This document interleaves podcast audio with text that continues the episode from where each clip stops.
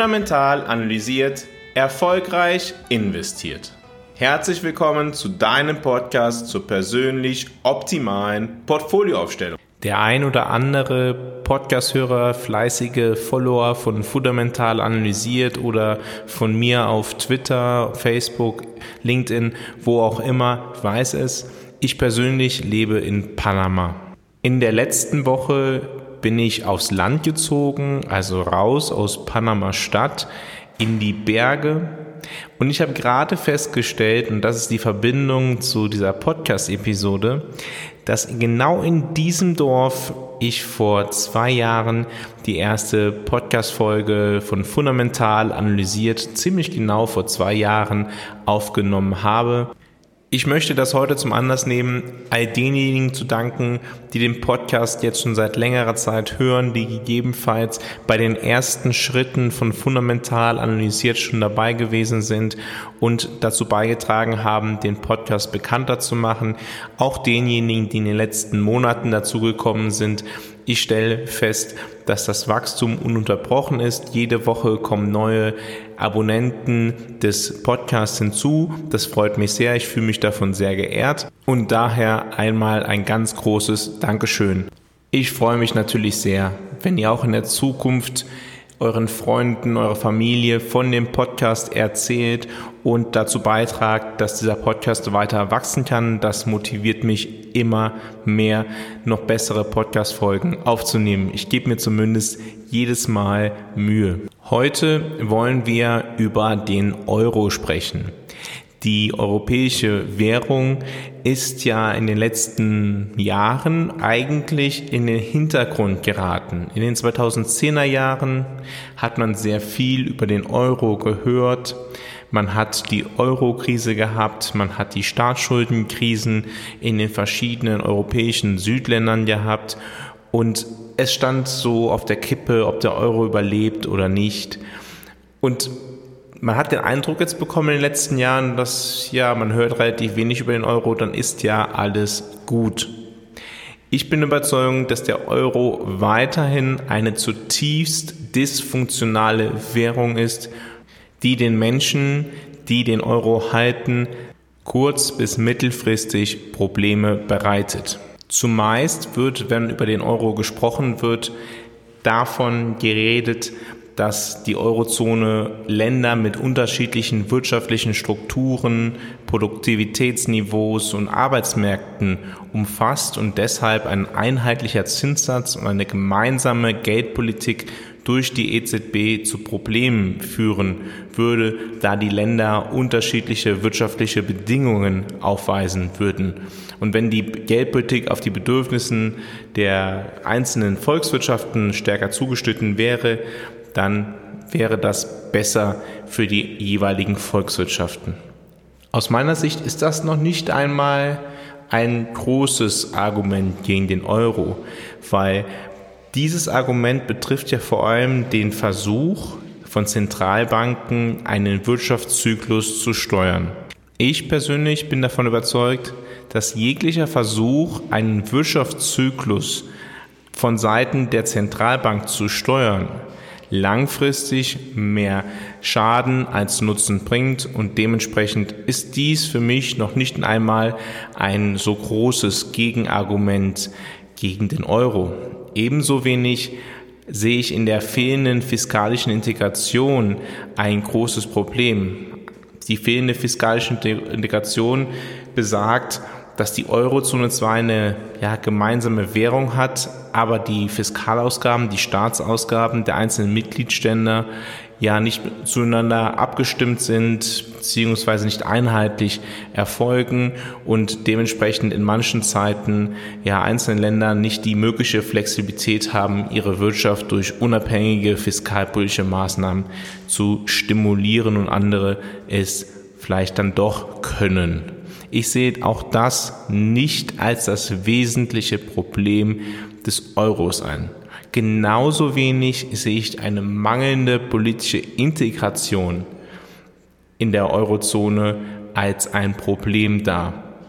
Meine Herangehensweise in der Kritik am Euro, an der Beschreibung als einem dysfunktionalem Werkzeug geht in die Richtung, dass eben nicht einheitliche, klare Regeln gelten, sondern dass der Euro an sich mittlerweile von willkürlichen Entscheidungen der Europäischen Zentralbank abhängt. Warum spreche ich davon, dass es willkürliche Entscheidungen sind? Ich spreche deshalb davon, dass es willkürliche Entscheidungen sind, weil mittlerweile nicht konstitutionell verankerte Prinzipien die Geldpolitik der EZB leiten, sondern politische Ziele den Weg meistern. Das haben wir ganz eindeutig in der Eurokrise gesehen, in der die EZB dazu übergegangen ist, enorm viele Staatsanleihen, insbesondere der Südländer, zu kaufen. Wenn wir uns damals schon angeschaut haben, welche Staatsanleihen von welchen Ländern gekauft wurden, ist damals schon aufgefallen, dass bei den südlichen Ländern eher länger laufende Staatsanleihen gekauft worden sind und bei den nördlichen Ländern eher kürzer laufende Staatsanleihen. Das heißt, die Duration der Anleihen war für südliche Länder länger. Das ist natürlich effektiv ein Vorteil für die Südstaaten. Und andererseits haben wir auch festgestellt, als im Jahre 2022 das Zinsniveau nur ganz leicht beginnt zu steigen, direkt die Credit Spreads für die hochverschuldeten Länder wie beispielsweise Italien deutlich angestiegen sind gegenüber beispielsweise Deutschland. Und was hat die EZB gemacht? Sie hat ein neues Kriterium erfunden. Sie hat gesagt, okay, das wollen wir nicht. Also ein ganz klares politisches Ziel. Sie will nicht, dass die höhere Verschuldung mit einem höheren Zinsniveau einhergeht. Zumindest nicht mit einem sehr stark erhöhten Zinsniveau, wie beispielsweise bei Italien und dementsprechend hat sie de facto den Anteil von deutschen Staatsanleihen oder anderen Nordstaaten reduziert und dann übermäßig italienische Staatsanleihen beziehungsweise Staatsanleihen von anderen Südstaaten gekauft. Und das ist natürlich nicht irgendwo ablesbar in einer Konstitution. Das ist willkürlich, das ist ein politisches Ziel. Es soll nicht so sein. Und das stellt natürlich ein ganz großes Problem dar, weil diese Vorgehensweise natürlich dazu führt, dass nicht Marktmechanismen funktionieren, sondern dass letztendlich manipuliert wird durch die Geldpolitik, um politische Ziele durchzusetzen. Dasselbe geht übrigens auch mit dem Blick auf die Klimawandelpolitik. Man würde ja meinen, eine Zentralbank hätte bereits genug zu tun. Doch die EZB sieht sich auch berufen, Klimapolitik zu betreiben und ihre Unternehmensanleihen, ja, die EZB besitzt Unternehmensanleihen, auch so auszuwählen, dass besonders klimafreundliche Unternehmen unterstützt werden. All diese Manipulationen tragen natürlich dazu bei, dass das Geld nicht den effizientesten Weg findet, um durch das System zu fließen. Es soll so fließen, wie die Politiker, die im EZB-Rat sitzen, es wollen. Es sind aus meiner Sicht wirklich Politiker. Früher waren es Volkswirte, aber die Menschen, die dort sitzen, sind keine Volkswirte mehr. Es sind ja, Menschen mit politischen Zielen, die mit der Geldpolitik auch ihre politischen Ziele, sei es Klimapolitik, sei es die Interessen von Südstaaten, sei es ein gemeinsamer europäischer Traum, wie auch immer dieser geartet sein soll, diese politischen Ziele sollen umgesetzt werden. Und das ist natürlich ein Problem, wenn es um eine möglichst effiziente Geldpolitik geht. Dies macht den Euro an sich schon einmal dysfunktional. Das zweite Thema ist natürlich, dass es nicht die Rahmenbedingungen setzt, damit Staaten, die stark verschuldet sind, diese Schulden abbauen. Das würde der Marktmechanismus verursachen. Er würde diejenigen bestrafen, die besonders hoch verschuldet sind. Diese sollten dann höhere Zinsen zahlen und die kriegen den Anreiz, ihre Schulden abzubauen, um ihren Schuldenstand zu reduzieren. Doch die EZB setzt den Anreiz, dass diese Staaten sich immer weiter verschulden und eben nicht ihre Schulden reduzieren. Sie setzt sogar den Anreiz, dass alle Staaten sich besonders stark verschulden und dass die Staaten, die dies nicht tun, eigentlich die Dummen sind, weil sie letztendlich ja garantiert, dass die Staaten nicht zahlungsunfähig werden, weil sie dann im Zweifel immer wieder Geld nachschießt. Und das heißt letztendlich, dass sie halt diese Anreize setzt, dass alle Staaten sich noch stärker verschulden, noch ineffizienter Geld nutzen und im Zweifel zur Verfügung steht, um den Staaten zu helfen. Wer jetzt nicht gerade ein Anhänger der Freibier-Ideologie, ich glaube, sie nennt sich Modern Monetary Policy, also wer nicht gerade ein Anhänger dieser Ideologie ist, die besagt, dass letztendlich Staaten sich unbegrenzt verschulden könnten und alles wäre gut. Also wer nicht gerade dieser Ideologie anhängt, der wird verstehen, dass diese Struktur, die die EZB geschaffen hat, langfristig dazu führen wird, dass Schulden steigen, dass Staaten sich immer stärker verschulden und vor allem, dass die EZB dies finanziert und damit einen strukturellen, größeren Inflationstrieb verursacht. Je lockerer die Geldpolitik auf lange Zeit ist, desto weniger Anreize setzt die Geldpolitik, möglichst effizient zu sein. Desto weniger Druck wird letztendlich auf die Wirtschaftsakteure ausgeübt, möglichst Forschung und Entwicklung voranzutreiben, neue Produkte auf den Markt zu bringen, effizienter zu arbeiten. Nein, die lockere Geldpolitik verspricht letztendlich Wohlstand ohne Anstrengung. Das Problem ist nur, dass der Wohlstand durch diese Politik auf lange Frist schwindet, weil die Inflation höher ist. Diese strukturellen Probleme sind weiterhin im Euro verankert.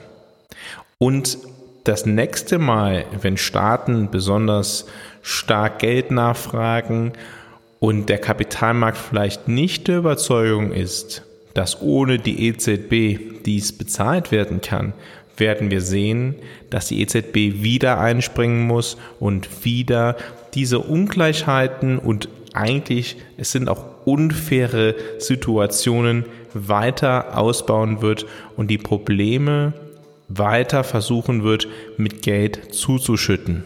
Die Wachstumsprobleme der Europäischen Union bzw. der Eurozone werden damit allerdings nicht gelöst. Ganz im Gegenteil.